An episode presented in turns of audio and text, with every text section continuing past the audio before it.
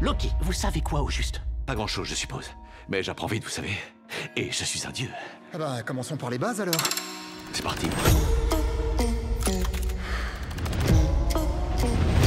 Toute l'existence court un grave danger. Le TVA a disparu. Ces trucs s'appellent des ATV et non, on en a reçu deux la semaine dernière. J'ai besoin de votre aide pour nous aider à le réparer. Oh, un rassemblement. Bonjour à tous et à toutes et bienvenue dans la watchlist de spoilers. Ici Guillaume et je suis avec Justine. Salut Justine. Salut Guillaume, ça va? Ça va, écoute, je suis content de te retrouver euh, dans une nouvelle watchlist. Là, ça faisait quelques semaines qu'on n'avait pas sorti euh, ce format court euh, qu'on aime bien faire pour un peu débriefer des, des récentes sorties. Voilà, donner un petit avis, une petite recommandation si pour vous qui nous écoutez, bah, vous pouvez vous lancer ou pas dedans. Mais vous commencez peut-être à être un petit peu habitué. On en a sorti quelques-unes maintenant. Et donc, on va consacrer cet épisode à la série Loki, aux deux saisons de cette série qui, a priori, seraient les deux seules saisons. En tout cas, on en est là à peu près aujourd'hui où on enregistre. Oui. Petit pitch, petite description, qu'est-ce que c'est que Loki Même si bon, j'imagine que vous avez vu passer ça un peu partout. C'est la troisième série live action issue du fameux Marvel Cinematic Universe, donc le fameux MCU. Donc on avait eu Vendavision et Falcon and the Winter Soldier à l'époque, et ensuite Loki, qui donc est showrunné par Michael Waldron, qui avait fait un petit passage sur Rick et Morty et qui avait signé ensuite le scénario de Doctor Strange and the Multiverse of Madness, donc Doctor Strange 2, et dont on crédite encore aujourd'hui, euh, le travail sur le un des prochains Avengers euh, qui s'intitulerait euh, Secret Wars, puisqu'il y a deux euh, prochains Avengers qui ont été annoncés, Kang Dynasty et Secret Wars, et donc a priori voilà, ce, ce Michael Waldron est un peu le gars sûr des scénarios des nouveaux Marvel qui parlerait un peu de multiverse, j'ai l'impression. Loki diffusé à partir de juin 2021 sur Disney+. Petit pitch donc rapidement sur ce début de saison si vous l'avez pas regardé. On commence donc directement après l'évasion de Loki, vu dans Avengers Endgames, grâce au Tesseract, donc la pierre de l'espace. Un Loki qui, à cause des actions temporelles des Avengers, on se souvient que dans Endgame, voilà, les Avengers essayent de, de changer le cours du temps pour ne pas que Thanos supprime la moitié de, de l'univers d'un claquement de doigts. Et donc, bah, ces changements vont créer des lignes temporelles alternatives et notre Loki, celui de la série, donc, euh, va, euh, à cause de ses actions temporelles, devenir une version alternative de lui-même, un variant, un terme qu'on va entendre de nombreuses fois dans la série un statut qui va le placer immédiatement sous la juridiction de la Time Variance Authority, donc TVA, à ne pas confondre avec la TVA qui en France est vraiment quelque chose de aussi peu sympathique, mais pas tout à fait pareil. Même si eux aussi ils sont capables de te poursuivre très très loin. ça, ça, sent du vécu. Tu veux en parler? On a des choses à exorciser sur... C'est ça, le, le statut d'auto-entrepreneur. Quel enfer.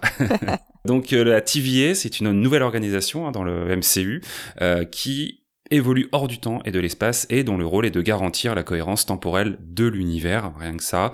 Euh, rapidement contraint de collaborer avec donc cette entité, Loki va faire la connaissance de plusieurs personnages et notamment de Moebius, un agent euh, flegmatique et sympathique, mais aussi d'une variante féminine de lui-même, Sylvie, à travers une course-poursuite, c'est globalement la saison 1, pour sauver rien de moins que le multivers, puisque c'est vraiment avec Loki que le MCU euh, rentre euh, les deux pieds dans euh, la notion de, de multivers, puisqu'ensuite on aura Spider-Man 3, on aura Doctor Strange, comme on l'a dit tout à l'heure, et puis tout un tas d'autres déclinaisons comme la série animée What If. Au casting, on retrouve évidemment Tom Hiddleston, hein, qui reprend son rôle de dieu de la malice, qu'il tient depuis maintenant 14 ans, je crois. En tout cas, il me semble que ça fait bien ça. ça ouais. Il est accompagné, entre autres, par donc tout un casting secondaire assez sympa, d'acteurs plus ou moins connus.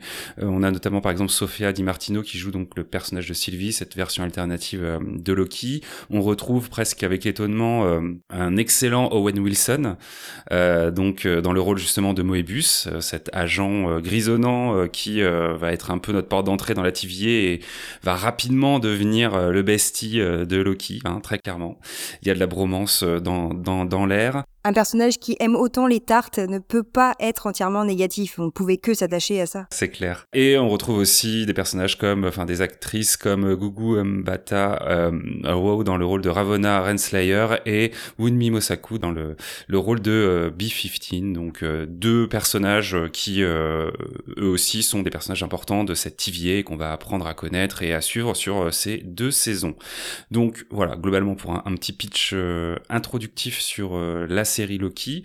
Qu'est-ce que qu'est-ce que tu en as pensé de ton côté, Justine? Euh, Alors, j'aurais beaucoup de choses à dire euh, sur Loki. C'est une série qui euh, qui m'inspire beaucoup, bizarrement, parce que c'est typiquement une série qui, alors j'ai envie de dire, qui prend son temps avec tout ce que ça implique, puisque là il joue d'ailleurs avec les temporalités, hein, donc voilà, il s'amuse aussi avec ça, mais c'est une série qui euh, apporte une vraie récompense si on patiente jusqu'à la fin, c'est-à-dire jusqu'à la fin de la, saison 2 et donc voilà potentiellement la fin de la série ici, si a priori on n'a pas de, saison 3 tel que c'est conçu en tout cas euh, jusqu'à euh, actuellement.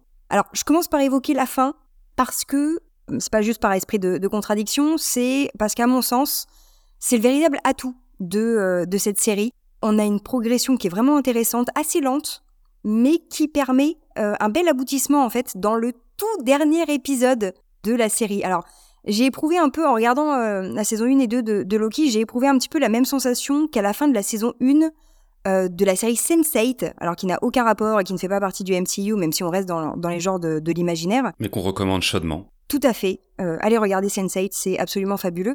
mais c'est une série qui est vraiment dans un tout autre, tout autre registre, pardon, mais j'avais vraiment eu un peu cette même sensation. Euh, j'avais eu beaucoup de mal à accrocher en fait pleinement euh, tout au long de la saison de, de Sense8. Je trouvais que ça partait dans tous les sens, etc. Et c'est le dernier épisode de la première saison euh, qui faisait vraiment prendre tout son sens à tout ce qui y avait précédé, aux interactions entre les personnages, aux relations, différentes capacités, etc. Et ça fonctionne vraiment comme une récompense pour le spectateur.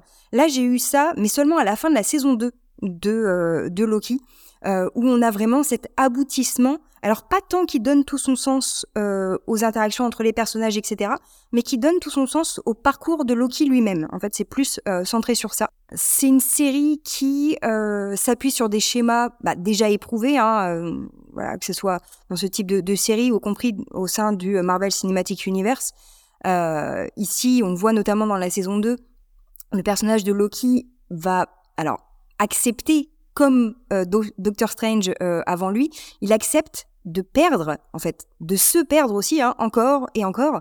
Euh, pas tant euh, à des fins de, sacrifice hein, pour garder euh, le méchant en check, hein, comme le fait un peu Doctor Strange, mais en voyant plus loin parce que tous ces échecs sont des moyens de développer ses propres compétences et de, de construire lui-même ce qui pourrait être une solution. et quand ça échoue, il trouve une autre alternative, etc. C'est un personnage qui va chercher encore et encore à sortir de l'impasse clairement qui a été euh, qui a été créée. Et la longue séquence en fin de saison 2 où il apprend à maîtriser en fait son forme de nouveau don hein, qui lui a été un peu imposé euh, tant bien que mal euh, et où il tente diverses solutions, c'est vraiment une séquence qui est brillante selon moi qui marche très bien avec le concept de boucle temporelle mm. et avec l'évolution du personnage. Donc je trouve que là ça assemble vraiment bien tout ça.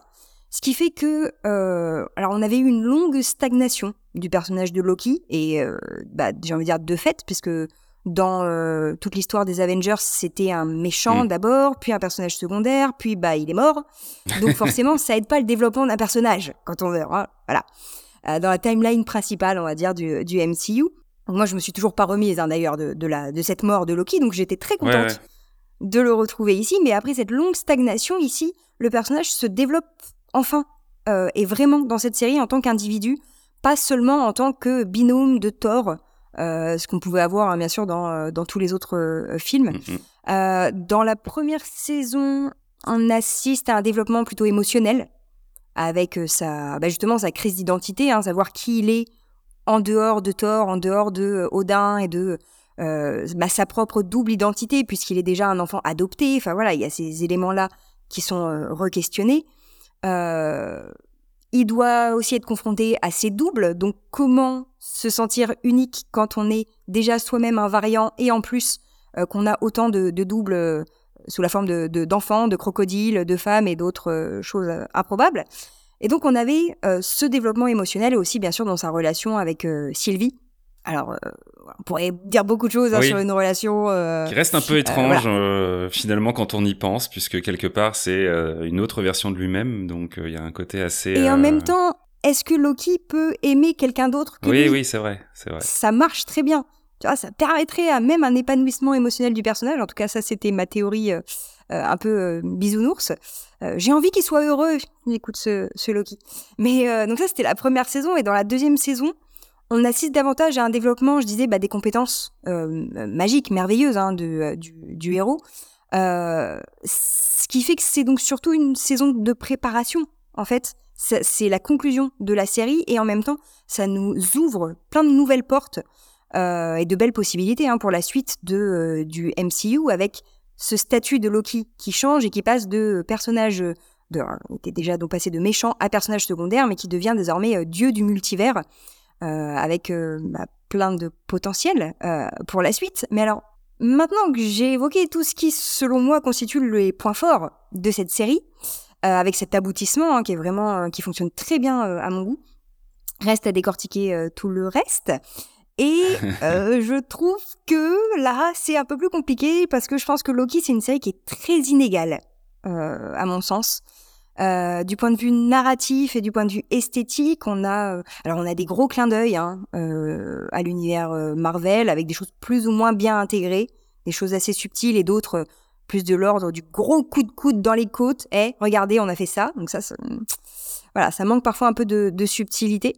Euh, parfois des grosses ficelles narratives sur les deux saisons, euh, au sens où je trouve qu'il y a des éléments en trop qui apportent pas autant euh, que je pense était souhaité, notamment pas autant d'attachement, qui alourdissent un petit peu le, propos. Je pense notamment à la fascination de, de Mobius pour les jet skis. on, on, a compris que c'était dans son ancienne vie que, voilà, je veux dire, arrêtez, c'est bon. On a compris, vous l'avez fait une fois, c'est pas la peine de revenir tous les deux épisodes sur euh, sur ce fantasme un petit peu bizarre euh, du personnage. Pour voilà, pour certains moments, tu vois, on, a l'impression qu'ils font confiance au spectateur. Ils voilà, ils font appel à, son intelligence, au fait que le spectateur a déjà toute cette masse énorme d'informations, euh, de films, de séries, etc., qu'il doit mettre en relation. Et à d'autres moments, on a l'impression qu'on a ces grosses ficelles mm. euh, qu'on voit et tout qui est raccroché avec du scotch, donc c'est un peu, un peu bizarre. Euh, de même, on a des personnages secondaires qui sont assez fascinants, mais je trouve qu'on a plein de personnages secondaires très chouettes qui sont mis de côté au profit de, euh, alors de Sylvie, qui est un personnage intéressant, mais qui elle-même n'est pas exploitée en fait autant que qu'elle le pourrait. Mobius, alors Mobius, très admiratif de la performance de Wayne Wilson dans la série parce que c'est pas un acteur que j'apprécie particulièrement en temps normal et là j'ai été vraiment euh, bluffé par ça. Mais c'est un personnage qui était très bien dans la saison 1 et à la saison 2 il me gonfle. On a compris que c'était un sidekick, donc soit vous lui développez vraiment une personnalité, soit vous le laissez tranquille. Voilà, c'était un peu mon, mon idée.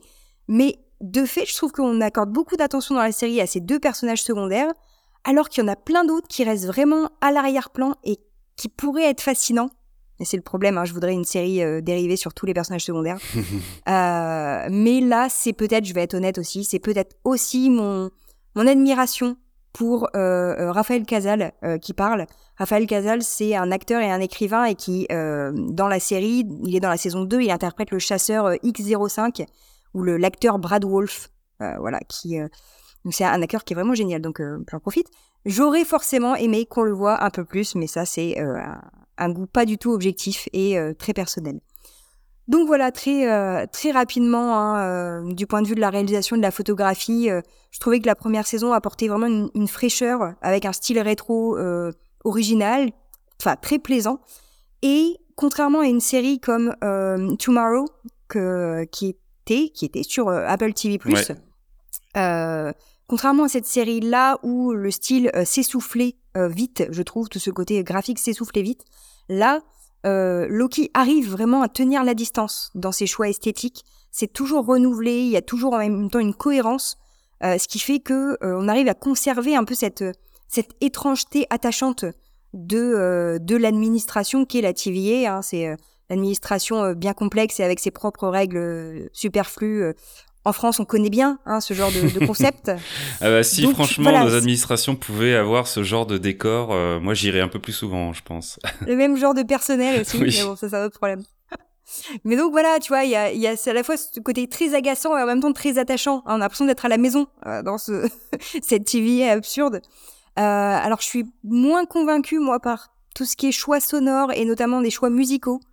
Euh, avec les génériques de fin qui m'ont souvent sorti un petit peu de l'atmosphère que j'avais pu euh, euh, éprouver dans le dans l'épisode. Voilà, je trouvais que parfois c'était un petit peu déconnecté, en tout cas de ce que moi je ressentais dans le dans l'épisode. Euh, ce qui fait que dans l'ensemble, j'ai commencé la série Loki parce que bah, ça faisait partie du MCU et que voilà, j'ai ça, ça, fait euh, ça fait 15 ans, 20 ans qu'on est investi là-dedans, donc je continue. bien sûr, c'est une partie de ma vie. Euh, j'ai continué par attachement au personnage de Loki et à l'acteur Tom Hiddleston, soyons euh, honnêtes aussi. Euh, mais voilà, j'ai continué pas toujours avec grand plaisir, mais par contre, j'ai eu cette belle récompense de la fin de la saison 2. entre deux, c'est un peu en dents de, en de scie, avec une évolution en filigrane du personnage de Kang, dont moi personnellement, je me fiche royalement en fait. Dans la série, Kang il est là, c'est chouette, mais s'il est pas là, ça m'empêche clairement pas de dormir. Si tu veux, c'est, euh, je, pour l'instant, je vois pas l'intérêt, je vois pas de, de, fascination particulière pour le personnage. Donc voilà, ça j'attends de voir euh, sur le, sur la suite. Mais c'est pas Loki, c'est pas la série Marvel qui, selon moi, est la plus innovante. Euh, mais je pense que c'est celle qui tiendra le mieux sur le temps long de euh, ce fameux MCU. Voilà, j'ai essayé de faire court, mais c'est c'est pas mon fort, et surtout sur une série comme ça où j'ai beaucoup de choses à dire, mais voilà mon avis. Donc pas du tout objectif, euh, mais voilà. Est-ce que toi, euh, Guillaume, qu'est-ce que t'en as pensé? Es-tu un petit peu d'accord avec moi? Euh, Oui, globalement, euh, globalement. Après, globalement, je suis d'accord. Après, je serais curieux de savoir quelle est la série qui, pour toi, du coup, est la plus innovante du MCU. Bah, les premiers épisodes de WandaVision. Ok, ok. Globalement. Après, ça part un peu en sucette, mais oui. Effectivement, euh, les premiers épisodes de WandaVision qui sont assez euh, assez fous dans l'idée euh, du truc, quoi. voilà. mais c'est vrai que moi, j'aurais quand même tendance, je crois, à retenir Loki comme étant la meilleure série peut-être le sens de ce que tu disais quoi sur le long terme on va dire sur le, ah, sur les deux saisons. Euh, d'ailleurs aujourd'hui c'est la seule qui a deux saisons à part What If mais qui est une série animée et qui avait été déjà euh, au préalable découpée en deux parties pour des raisons de production. Donc pour l'instant c'est la seule série. Et a priori elle avait été prévue pour être euh, en deux saisons dès le départ moi, j'avais été enthousiasmé euh, très vite. Euh, je suis pas un énorme fan du MCU, j'aime bien parce que clairement, voilà, ça regroupe tout un tas de choses que j'apprécie dans euh, la culture de l'imaginaire. Et euh, comme tu dis, on a été bercé comme dix ans par un élan qui était euh, assez agréable à suivre, quoi, qui se tasse un petit peu aujourd'hui, mais euh, mais en tout cas au début on était vraiment, euh, enfin il y avait vraiment un, oui un enthousiasme une curiosité à chaque nouvelle itération, et donc quand Marvel a annoncé produire des séries originales sur Disney+, et que Loki en faisait partie, et que en plus les premiers éléments dont on nous parlait étaient effectivement cette histoire de TVA, et on commençait à avoir un peu des éléments de DA qui étaient assez euh, étonnant par rapport au personnage de Loki. On pouvait attendre un, un Loki plus en lien avec la mythologie euh, nordique, et là on voyait quelque chose qui était plutôt euh, voilà jusqu'à plutôt futuriste ou en tout cas plutôt SF jusqu'à euh, jusqu'aux premières bandes annonces où on posait clairement l'idée d'un Loki qui euh, même si c'était pas tout à fait exprimé euh, voyageait dans le temps ou en tout cas prenait diverses personnalités diverses apparences. Donc ouais il y avait une vraie curiosité et moi j'ai été séduit je pense en premier lieu par la DA générale de la série. Je pense que globalement quand tu regardes Loki dans les premiers épisodes assez vite tu te dis quand même euh, ah oui, ok, ils ont mis les, les moyens pour créer quelque chose d'inédit, puisqu'en plus c'est quelque chose qui est vraiment une nouvelle entité. Tout ce qui se passe dans les TVA, c'est vraiment quelque chose de à la fois assez énorme pour l'univers euh, du MCU et en même temps totalement inédit pour euh, pour nous qui euh, suivons pas, enfin moi en tout cas qui ne suis pas les comics. Euh, et euh, la DA entre effectivement quelque chose d'assez du brutalisme, de l'esthétique un peu Bauhaus, du rétrofuturisme, c'était hyper frais. Et à côté de ça, il y avait aussi tout un côté très graphique avec le personnage de Miss Minute et le petit euh, dessin animé euh, qui tout début de la saison 1 qui explique un peu le, principe des variants et pourquoi du coup il faut les contrôler, etc. Qui reprend un peu cette esthétique de euh, animé euh, des années 50, 60.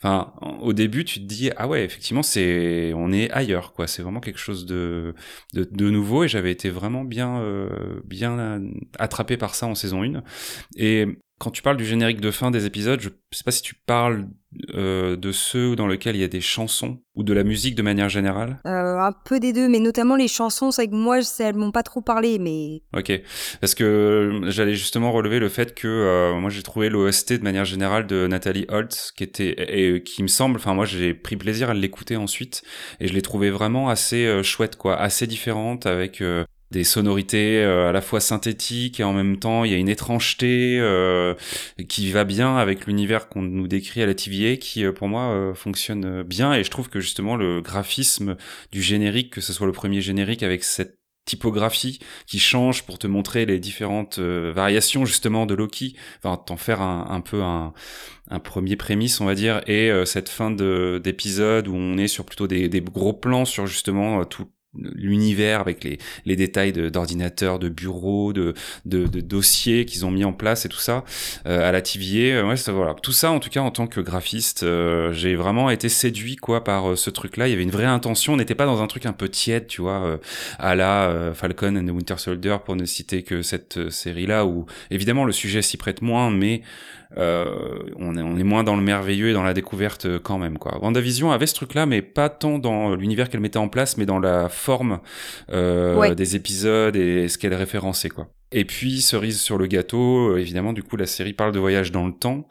Euh, et moi, je trouve que c'est toujours un, pour l'instant, c'est un concept que j'aime toujours autant dans la fiction. Voilà, je m'en lasse pas, parce que je trouve que ça peut vraiment ouvrir la porte à euh, plein de trucs différents. Ça peut ouvrir la porte à des mindfuck, comme tu l'as dit, euh, des boucles temporelles ou des espaces-temps qui sont presque impalpables, enfin, inimaginables tellement ils sont énormes. et ça peut aussi ouvrir la porte à la visite de période historique, avec tout ce que ça peut impliquer de reconstitution euh, et de personnages célèbres. Et ça, euh, ça permet d'avoir une richesse dans euh, ce que tu peux présenter, un éclectisme, on va dire, dans les situations qui est, bah, qui est cool, quoi. Et tout ça, du coup, sur le papier, bah, c'était, c'est plutôt ma cam. et en réalité, au niveau de la saison 1, moi, je l'ai trouvé, enfin voilà, j'en garde un bon souvenir. J'ai pas fait l'effort de la revoir avant la saison 2, je l'avoue, euh, mais j'en gardais quand même un. Quoi? Ouais, j'avoue. tu fais, tu fais pas tes devoirs avant que les nouvelles saisons arrivent? Euh, c'est ça. En plus là, c'était facile parce que il y avait pas beaucoup d'épisodes et c'était qu'une saison. Mais euh, mais j'ai été pris. Aucun effort. J'étais pris de court. Écoute. Arrêtez d'écouter de remballer votre podcast. J'ai besoin d'un timepad pour euh, pouvoir voyager dans le temps et retourner euh, dans le passé, écoute. Mais en tout cas, il y avait ah, du rythme, il y avait du mystère, euh, les personnages fonctionnaient bien, je trouvais, il y avait de belles alchimies entre les personnages, notamment Loki et Moebius, voilà. Et alors c'est marrant parce que toi, t'as as soulevé en saison 2 que on attendait, enfin, on, on, était vraiment dans quelque chose d'un peu long, etc. Mais en fait, en, regardant, parce que je m'étais pas fait la réflexion, c'est vrai qu'il y a que six épisodes sur ces deux saison, enfin 6 épisodes pour la saison 1, 6 épisodes pour la saison 2, ce qui est assez peu finalement. Hein. Euh, si on regarde les séries HBO, on est plutôt sur des séries de 10 épisodes. Euh, sur Prime, euh, aujourd'hui, on en est plutôt aux alentours des 8 épisodes. et là, on, a des saisons de 6 épisodes. Et en 6 épisodes, je trouvais qu'en saison 1, ils avaient réussi à bien brosser on va dire, la vision de ce nouvel univers, la notion de variant, qui était d'ailleurs je trouve un truc qui était bien utilisé aussi. En plus du voyage dans le temps et de tout le reste quoi cette petite voilà notamment euh, l'épisode 5 euh, Journey into Mystery euh, qui où on trouve on découvre plusieurs variants de Loki dans cet épisode notamment celui qui est interprété par Richard E. Grant. Tapez ce nom voilà sur sur Google vous verrez que c'est un acteur qui a fait énormément de choses et qui a vraiment qui a vraiment cette gueule de cinéma comme on dit quoi vous ne connaissez que lui. C'est ça. Et qui joue une version de Loki qui est euh, un peu la version de Loki euh, des premiers comics avec vraiment euh, un peu à l'image de Vision quand il se déguise dans l'épisode d'Halloween quoi. On a vraiment cette espèce de costume très simple et en même temps il le joue hyper désabusé et ça marche trop bien quoi. T'as envie de rire en même temps, il y a une vraie il y a quelque chose qui, qui passe dans son visage qui est assez assez génial. Tu vois, là, on est sur un épisode de, avec pas mal de, fan, ah de fan service. Alors là, par contre, oui. Mais qui, mais qui marche bien parce qu'il dit, tu vois, tu sens que c'est une parenthèse. On fait un épisode fan service avec, euh, voilà, tout ce côté très nostalgique. nostalgique, c'est de pas du tout de mon époque, mais il y a quand même cette nostalgie. Et tu vois, là, je trouve que ça marche bien parce qu'ils en font une parenthèse. Et puis bon, Richard Grant, quoi. J'avais lu des, des, articles qui mentionnaient plus d'une vingtaine de d'easter eggs dans cet épisode, euh, puisque c'est un épisode où Loki traverse un espèce de, de monde chaotique dans lequel il y a tout un tas de choses qui se sont échouées d'une manière ou d'une autre, et donc évidemment ils en ont profité pour glisser plein plein de choses, dont des trucs très absurdes comme l'hélicoptère jaune de Thanos. Oui oui, vous avez bien entendu, si vous regardez cette série, vous pourrez voir ce truc et après vous irez chercher la référence, parce qu'évidemment personne ne l'a.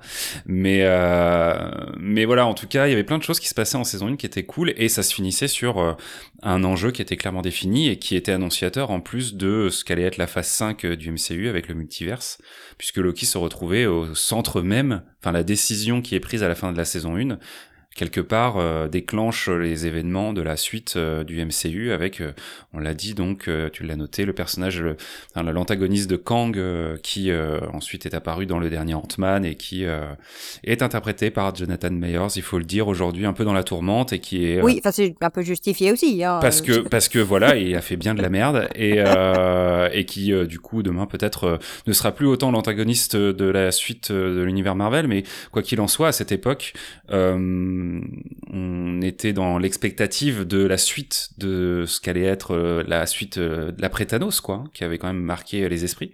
Et on avait ce personnage qui, euh, moi, m'avait plutôt plu dans l'interprétation que Meyer s'en avait de ce personnage-là, celui qui demeure, qui est une, un des variants du coup de, de, Kang à la fin de la saison 1.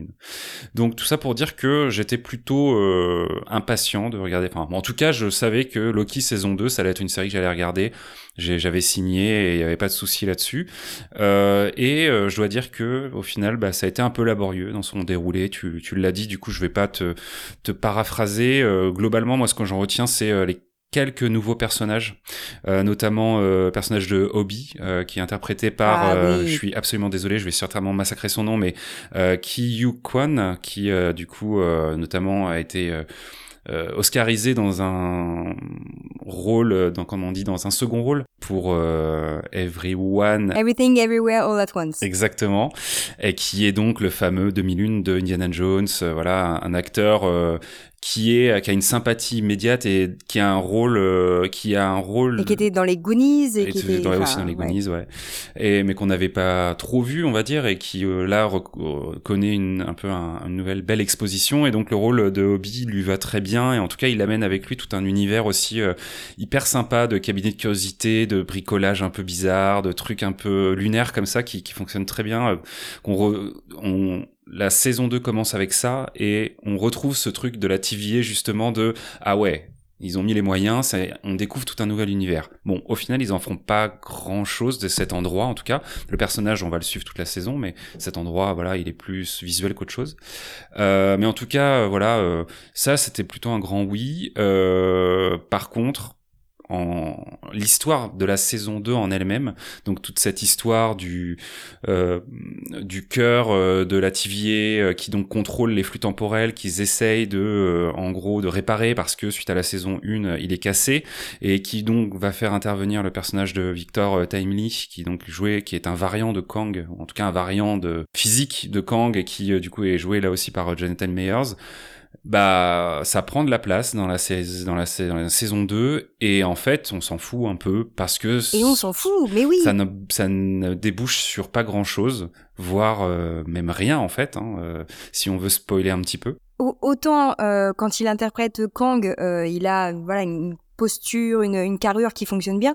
Autant ça marche pas pour Victor Timely, euh, Timely le personnage tout timoré, etc. Ouais. T'as vu son physique, qu'est-ce que tu veux qu'il soit timoré, oui. ça ne marche pas. Enfin, Puis il le joue vraiment d'une manière euh, très cartoonesque, très. Euh, bon, j'ai vu en ouais. tout cas sur internet que les gens avaient trouvé qu'il cabotinait fois mille et que du coup il était insupportable. Alors je pense que la réputation de l'acteur euh, ne, ne, devait pas aider non plus dans l'appréciation de son jeu, mais c'est vrai que on sent qu'il a voulu faire quelque chose de différent pour en effet être euh, bah, montrer que c'était une autre personne et il y a quand même une réplique où il nous arrache quelques sentiments, notamment dans la presque la fin de son arc euh, euh, dans le passé on va dire où euh, justement il dit mais je suis pas la même personne en fait vous me connaissez pas quoi et bon il y a des trucs comme ça qui sont intéressants quand même avec ce personnage parce que ça ça rappelle des trucs notamment ouais. par rapport à Loki et tout ça mais ouais mais regarde toute la série passe son temps à nous contredire ça puisque le Loki qu'on a dans la série, c'est pas le Loki euh, qu'on a vu qui meurt euh,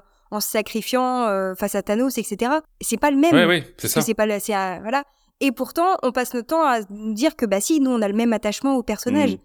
Donc bah ouais, je suis d'accord, mais en même temps, ça voilà. marche pas trop, quoi. tout ce, ce, ce, paradoxe des variants et des timelines. c'est ça. Et puis on, on, se retrouve avec euh, autant la saison 1, euh, j'ai l'impression euh, du coup assumer d'être un pivot important dans l'histoire du MCU, autant cette saison 2, bah, elle l'est aussi quelque part, mais en fait, euh, notamment par rapport à ce personnage-là, euh, on sent que euh, bah, il raconte pas grand-chose parce que finalement, c'est pas quelque chose qui pourra être utilisé plus tard, quoi, le personnage de Victor Timely.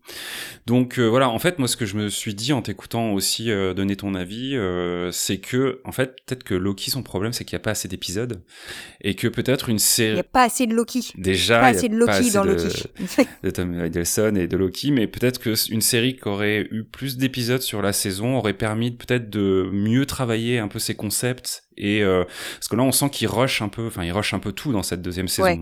parce que comme tu le dis euh, ce qui compte c'est la fin et la fin est vraiment magnifique et en effet à retenir c'est les deux derniers épisodes qui sont vraiment euh, touchants poignants euh, moi euh, Oui. J'avais tendance à dire euh, l'année dernière que euh, alors est-ce que c'était cette année ou l'année dernière? Enfin en tout cas euh, les, les moments qui m'avaient marqué de manière un peu émotionnelle ces derniers mois ces 12 derniers mois on va dire ou 24 derniers mois c'était euh, euh, je le redis je le redis mais le, la scène de montée de, de trône de Viserys dans euh, House of the Dragon. Oh, m'en suis pas remise encore. c'est ça, et le discours de la mère de, adoptive de, du personnage de Cassian Andor dans la série Andor euh, à la fin, qui a un super discours aussi, un super moment de, de télé. Et euh, là, tu vois, euh, la fin de Loki, pour moi, se place un peu à ce niveau-là, quoi. Euh, et ça fonctionne bien, et en effet, on est content pour le personnage, on est content pour l'acteur aussi. Euh, les deux derniers épisodes sont, euh, comme tu l'as dit, euh, assez génial dans à la fois les concepts de SF qui déploient et en même temps ce que ça veut dire pour les personnages. Mais c'est très centré sur Loki en effet, et ça n'apportera pas grand-chose euh, pour les autres personnages qu'on laissera un peu à l'issue de la série quelque part dans une espèce d'entre-deux pas négatif, mais dont on sait pas vraiment quelle sera euh, à eux leur destinée quelque part. Enfin, tout continue un petit peu comme avant finalement, mais mais Loki lui a pris sa place dans cet univers euh, pour de bon quoi. Donc euh, un peu plus timoré on va dire sur la saison 2, euh, un début de saison, le premier épisode qui commence bien, et puis une fin de saison qui est assez géniale, mais c'est vrai qu'un un milieu qui voilà essaye de raconter un truc qui pas inintéressant quand on regarde les épisodes en soi, on se demande où ils veulent en venir et, et c'est pas mal, mais quand on sait la fin de la euh, de la saison, on se dit ah oui bon bah au final euh, ils auraient pu euh, ils auraient peut-être pu raccourcir ou ou agrandir ou en tout cas pas faire ça comme ça quoi. Ouais, ce qui fait que tu, tu te retrouves avec euh, euh, des, des moments à la fois de d'espèce de, de flottement, enfin de, de plat, voire de, de légère prise de tête, hein, parce que c'est toujours le problème des voyages dans le temps et de choses comme ça, mais tu sais, le, le concept du guide de la Ouais. TVA qui a été écrit et par deux personnes en fait simultanément qui se sont influencées. Ça, ça, tu vois, d'un point de vue philosophique, ça me fait un peu des nœuds au cerveau.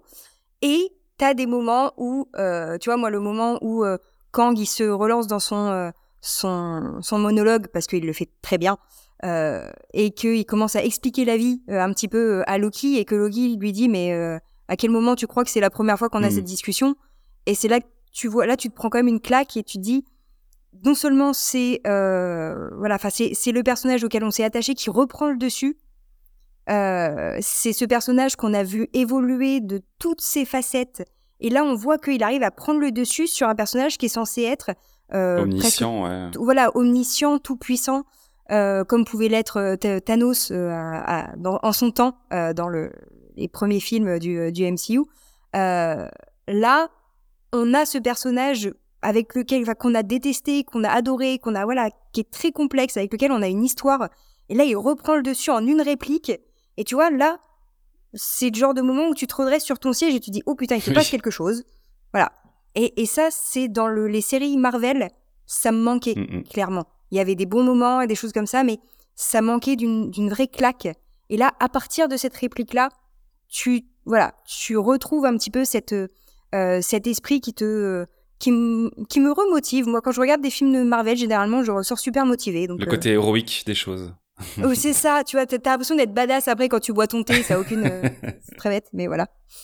Donc voilà, je pense que globalement, je, je, je continuerai à dire que c'est euh, pour moi la, la meilleure série du MCU euh, sur Disney parce que c'est celle, je pense, qui va en effet peut-être le mieux vieillir et dans lequel il y a euh, le plus de choses intéressantes qui se tiennent pour pour ce qu'elles sont et pour euh, la performance de leurs acteurs euh, et actrices.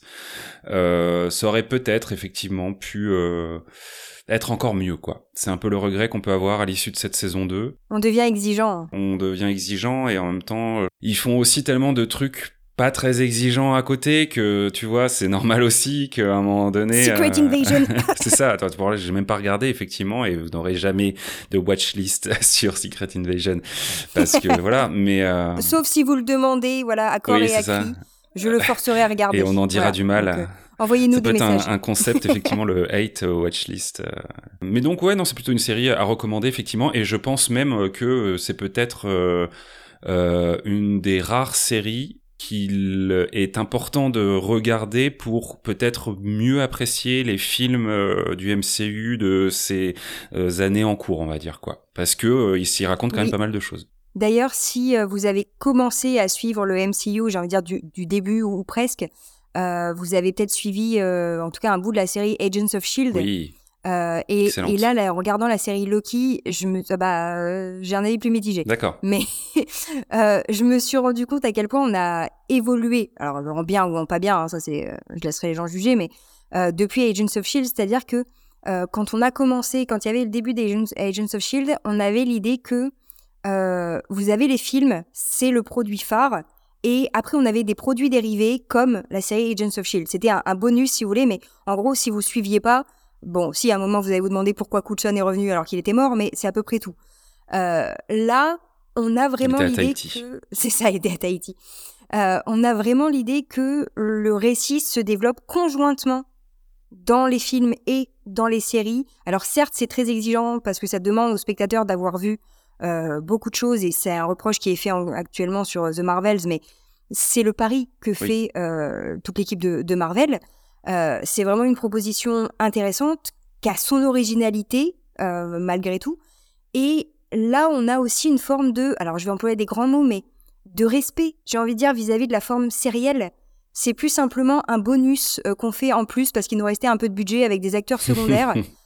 on donne vraiment toute notre confiance. Si tu dis ça pour Agents of Shield, je suis pas d'accord.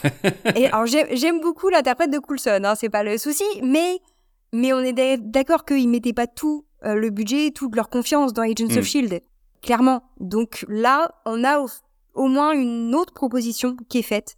Euh, c'est pas juste un programme secondaire, c'est quelque chose qui va devenir bah, a priori décisif si tu veux comprendre euh, la suite de la trame du MCU, au même titre que euh, la plupart des films en fait. Et, et, voilà, rien que pour ça, c'est intéressant de, de comparer, de, de voir l'évolution qu'on a pu avoir depuis quelques petites années maintenant. Faut pas calculer, tu prends un coup de vieux sinon. C'est ça, ça ne rajeunit pas. euh, mais euh, oui, on pourra peut-être parler un jour de Agents of Shield parce que je trouve que c'est un peu une série qui est effectivement qui a commencé euh, de manière très euh, mitigée, mais qui a plus les saisons passées ont vraiment euh, a vraiment pris aussi son sa propre euh, indépendance, sa propre personnalité. Et parce que justement comme tu le dis bien, euh, il, pouvait pas vraiment raccrocher les wagons avec le film à l'époque. Et il y a un truc très euh, à l'ancienne dans Agents of Steel très euh, tu vois euh, les séries euh, trilogie du samedi quoi que moi je trouve assez assez sympa. Effectivement un peu faux. Ne dévalue pas la trilogie du samedi. non mais il y a un petit côté un peu fauché mais en même temps les personnages sont sont sympas et puis il se passe des trucs qui sont parfois assez assez rigolos. Voilà. En tout cas euh, c'est pas le sujet d'aujourd'hui et on en parlera peut-être ou pas un jour, mais euh, mais aujourd'hui on vous parlait de Loki. Euh, si ceux qui nous écoutent ont déjà regardé Loki et ils venaient juste confirmer ou pas leur ressenti, mais ils cherchent du coup autre chose, qu'est-ce qu'on peut leur recommander, Justine, pour aller plus loin ou rester dans, dans cette idée? Alors, euh, j'avais euh, j'avais réfléchi à des recommandations et j'avais fait une liste, euh, je crois, d'une douzaine de recommandations à partir de ça. Ok. Donc, euh, donc vu que vous n'avez pas quatre heures à passer à m'écouter, je vais faire deux recommandations euh, selon vos goûts. Alors, si vous avez été séduit par le charisme de Tom Hiddleston, euh, ce qui est tout à fait normal, je vous conseille une série, alors cette fois qui n'appartient pas au genre de l'imaginaire, hein, une fois n'est pas coutume, euh, mais il s'agit de la série The Night Manager, qui est un thriller mené par un très beau casting. C'était diffusé sur AMC aux États-Unis et sur BBC One en Angleterre. C'est actuellement disponible sur Prime Video, hein, si je ne dis pas de bêtises, j'ai pas vérifié aujourd'hui, mais il me semble. Euh, donc ça, c'est voilà pour euh, Tom Hiddleston dans un rôle euh, très différent, mais très ambigu aussi. Voilà, montrer une autre facette un petit peu de, de son talent. Et dans un autre style, si vous êtes plus attiré par les boucles temporelles, euh, mieux vaut dans ce cas regarder la série Poupée russe, euh, que je recommande euh, aussi, où on a deux saisons, hein, si je dis pas de bêtises, Ouais. et où l'héroïne meurt en boucle, hein, globalement, pour aller euh, très vite. Euh, c'est par ailleurs avec euh, le- l'excellente Natasha Lyon, c'est disponible sur Netflix. C'est très décalé, très morbide par moment, hein, parce que, voilà, avec une héroïne qui meurt en boucle, mais il y a des choses vraiment sympas à explorer dans, dans cette série. Voilà pour mes recommandations. Tu conseilles quoi, toi, Guillaume? Voilà, je vais pas être original et je vais vous rabâcher encore et toujours la même chose jusqu'à ce que vous nous envoyiez des messages sur les réseaux sociaux pour nous dire soit que vous avez regardé cette série, soit que vous en avez marre.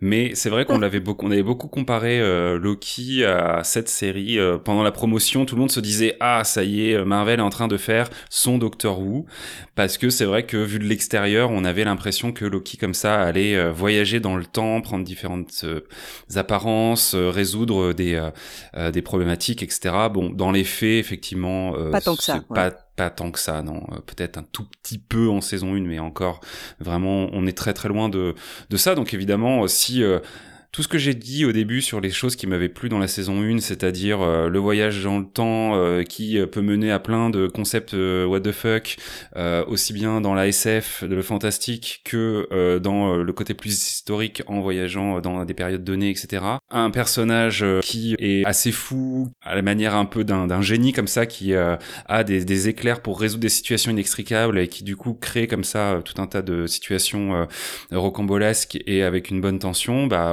regardez euh, Doctor Who euh, parce que effectivement vous trouverez tous ces ingrédients euh, dans dans cette série. Alors, je vais vous faire une fleur.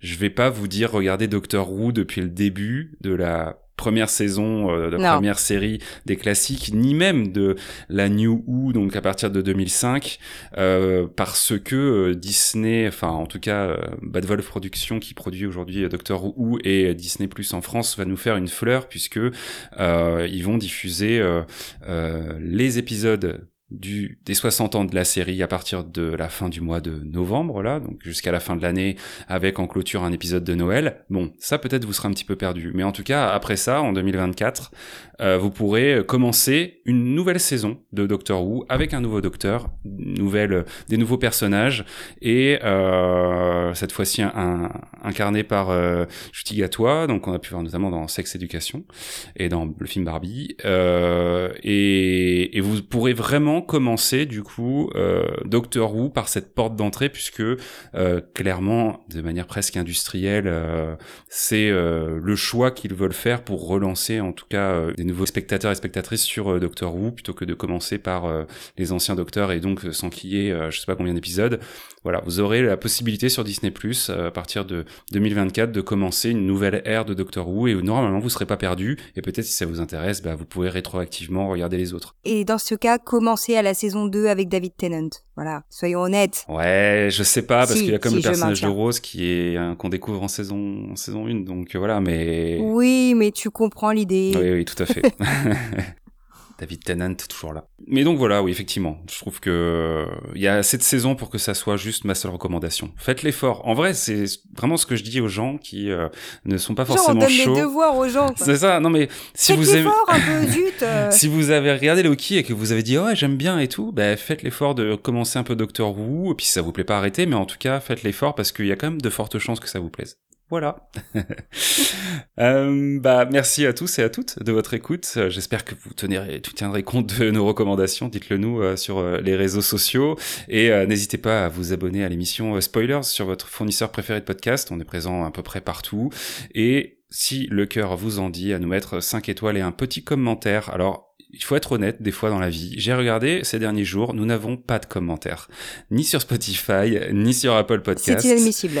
Euh, donc, euh, écoutez, euh, n'hésitez pas, on continuera à vous le dire, un petit commentaire, euh, même si c'est pour nous dire euh, un avis, par exemple, sur qui serait différent d'une autre. N'hésitez pas, avec bien sûr bienveillance et d'une manière construite. Si vous avez des recommandations de séries, Ouais, voilà, vous, c'est ça. vous hésitez à regarder une série, vous voulez qu'on fasse le travail pour vous. Euh, voilà, si vous voulez m'obliger à revoir tout Agents of Shield pour qu'on puisse en parler, euh, bon bah c'est tout, j'ai signé, je me suis engagée, donc euh, voilà. Mais Aïe, euh, aïe, aïe. mettez-nous les commentaires euh, pour qu'on puisse savoir. C'est ça, et on verra du coup par la même occasion qui écoute nos épisodes jusqu'à la fin. Euh, mais en tout cas, vous pouvez le faire et sur Spotify et sur Apple Podcast, et c'est la meilleure manière de soutenir Spoilers aujourd'hui, puisque tout ça va nous faire remonter dans les algorithmes de nos catégories respectives qui sont la télé et les reviews télé, et bah, nous faire de découvrir au plus grand nombre. Donc c'est chouette, ça nous permet de, de faire d'autres euh, choses dans euh, les mois à venir. Merci euh, du coup à celles et ceux qui l'ont déjà fait. Alors euh, les notes, hein, du coup pas les commentaires parce que je viens de dire que personne ne l'avait fait. et euh, à bientôt pour de nouvelles watchlists. Salut Justine. À bientôt, salut. Bonus. Dans les ténèbres d'un lointain futur ou dans les royaumes mortels, il n'y a que la guerre. Mais il y a aussi un podcast, Len Rider, l'émission qui vous parle avec amour du hobby derrière Warhammer 40 000, Age of Sigmar et leurs nombreux dérivés. Alors si vous avez toujours rêvé de découvrir ces deux mondes ou leurs figurines, retrouvez-nous à bord du Len Rider, L-A-N-D plus loin R-I-D-E-R sur vos plateformes d'écoute préférées. Bonus.